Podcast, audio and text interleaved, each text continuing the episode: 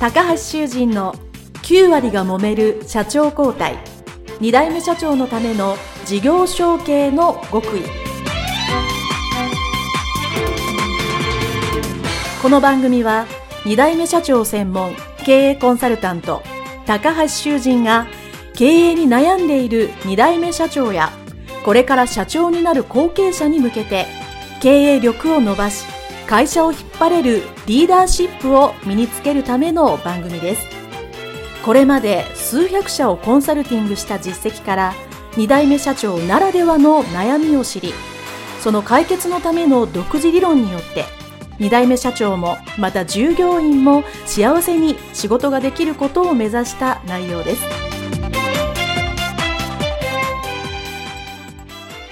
皆さんこんにちは。事業承継コンサルタントの高橋修人です。本日は後継者経営のうちの財務管理、その中のうちの資金の判断、そのポイントについてお話をさせていただきたいと思います。後継者が経営者になるその前後においてですね、資金の管理、お金をどのように調達し、そしてどのようにして使うのかということに関してたくさん、えー、学ぶ機会があります。そしてそれをどのように判断するのかというのですね、これたくさんのケースの中から、えー、ありますので、一概に全てがこうだというような、えー、正しい判断っていうのはね、毎回毎回違うんですけど、でもその中において一つ基準となる考え方がいくつかあるんですけど、その中の一つを今日お話をさせていただきたいと思います。えー、その基準となる考えの一つの中にですね、これから未来に生み出す、もしくはこれから出ていく資金の方に目を向けるということがあります。えー、どういうことかと言いますとですね、業歴の長い企業さん、事業承継をするような企業さんであれば、えー、当然、いくつかの資産を持ってますね。それが土地であったり、建物であったりとするような不動産の大きいものから、えー、在庫ですね。商品の在庫、原材料、えー、会社の中で使っているものまで、えー、様々なものがあります。それそのものはすべてお金を払って買っているわけですから、全部お金なわけですよね。じゃあ、その中で、割と、皆さんから見て分かりやすいもの。原材料とか、仕入れた商品ですね。えー、そういうものが一番分かりやすいかと思いますけど、そういう原材料や仕入れた商品でですね、すぐ製品になったり、えー、売れたりすればですね、当然回転をしていきますので、えー、非常にいいね、循環になっていくんですけど、すべての商品、すべての原材料が売れて、次から次へと新しいのが入ってきて、というわけではないと思うんですね。うまくいく商品もあれば、うまくいかない商品もあるかと思います。その時にですね、当然動いてない在庫として原材料なり商品が残ってきますね。で、その時に、じゃあこれはしばらく売れないから、しばらく動いてないので、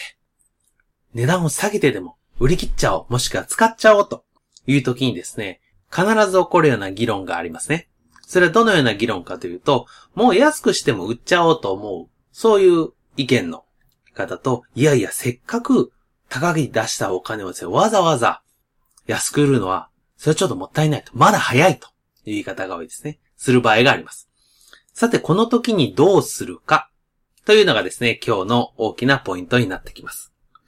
えー、少し、えー、事例を数字をね、入れながらお話した方が分かりやすいと思うので、ちょっとだけお話をしますね。例えば、ある製品をですね、1万円で部品でも結構ですし、商品、製品でも結構です。それを自分の会社で加工して売る、もしくはそのまま売るとして、1万円で仕入れてきたものがあるとしますね。通常、自分の会社でそれを販売する場合は3万円で売ってたりします。1万円のものを3万円で販売したりとしますね。それが3万円で売れればいいんですけど、売れないということで、ずっと値段を下げてきて。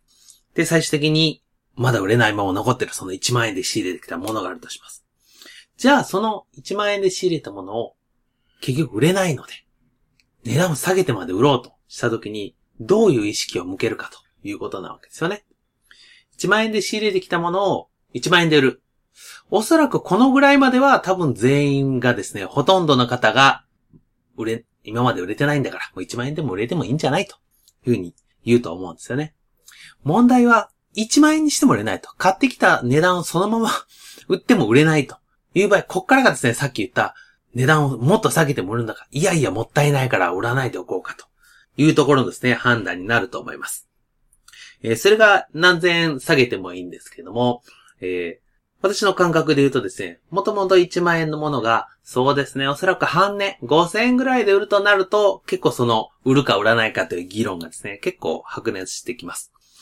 えー、大体人間というのはですね、値段が元の値段を知ってる、そのものの値段を知ってる場合、3割以上変化がある。まあ、値上がったり、値下がったり、まあ、バーゲンしたりする場合ですね、えー、反応率というのが変わってくるわけですね。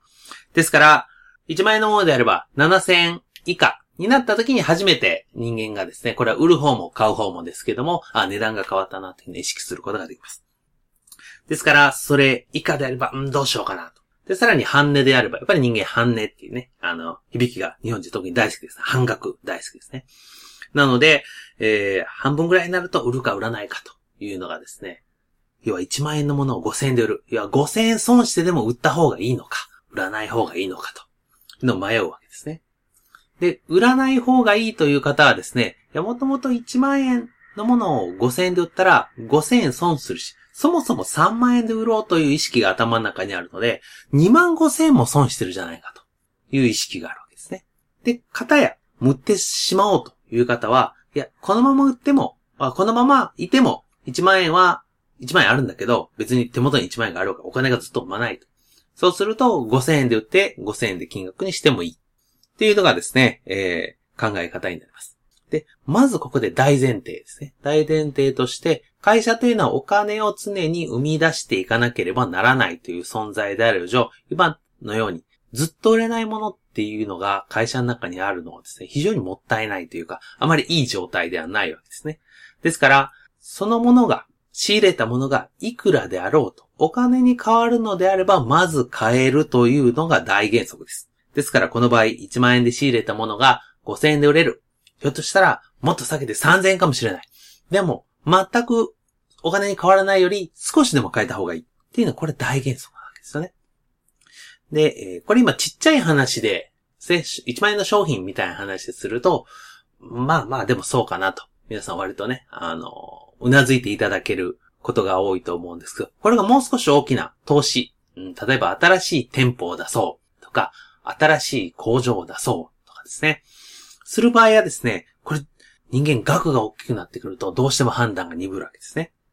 で、例えば新しい店舗を出そうと言った時にですね、えー、この店舗には、例えば1000万かかると。で、そのうちいろいろ準備をして、手付けをしてなんたりするすでに100万円使ったんだけど、よくよく計算してみると、これは1000万ってできんと。1500万ぐらいかかりそうだと。で、1500万かかると、よくよく計算してみると、そのビジネスモデルでは、なかなか回収できないということになると、この新しいお店、新しいお店ですね、それを続けるかどうか。すでにもう100万円使っちゃってるわけですよね。使っちゃってるけど、このままするのか、しないのか。これも議論になりますね。で、考えるのが、さっきですね、これからいくらかかるのか。ですね。未来なんこれから未来の話を考えなきゃいけないので、100万もう使っちゃったのは、しょうがない。まあ、それはそれとして。でも今から作るのに、1500万全体でかかると残り1400万かかってさらに回収見込みがないんであれば、難しいのであれば、1000万、あ、ごめんなさい。その100万の時点でもうここでやめようと。止めることも必要ですね。ですから大切なのは、過去いくらかかったっていうのももちろん参考にはしますけども、これから未来いくらお金を生むのか、もしくはこれから未来お金を生まないのかですね。このことを常に考えること。事業承継のね、後継者では、かつてこれぐらいしたんだと。で、それぐらい購入した機械であったり、建物であったり、えー、在庫であったり、製品であったり、いろんなものが過去これぐらいすごくいいのがあるんだというのがあるんですけど、実際今お金を生み出していない。生み出しにくい。もしくは逆にかかっているっていうものですが様々あろうかと思います。ですが、その時皆さんは、過去にまずは一旦取られるなく、今からどうなんだ？という視点で、お金としては冷静に考えていただくと。財務としては冷静に考えていただく。もちろん、それを失うことによって、いろんな他の影響がね、えー、あることがあります。例えば、これ慎重に考えなきゃいけないのは、単に物が売る売らないの話だったんですけど、店舗とか工場とかそういうものが赤字だから潰しちゃおうとなるとですね、そこに働いてる人であったり、周りの影響値が大きいですね。その場合は単に数字以外のことも考えなきゃいけないので、それはそれでまた別問題なんですけど、単に人が関わっていないものだけの財務、お金であればです、それは冷静に計算をして、あ、お金を生んでないんだからやめよう。もしくはお金を生んでそうなので続けようという判断をしていただきたく思います。はい。今日はですね、えー、後継者経営の財務のうちの資金の判断ですね、そのポイントについてお話をさせていただきました。どうもありがとうございました。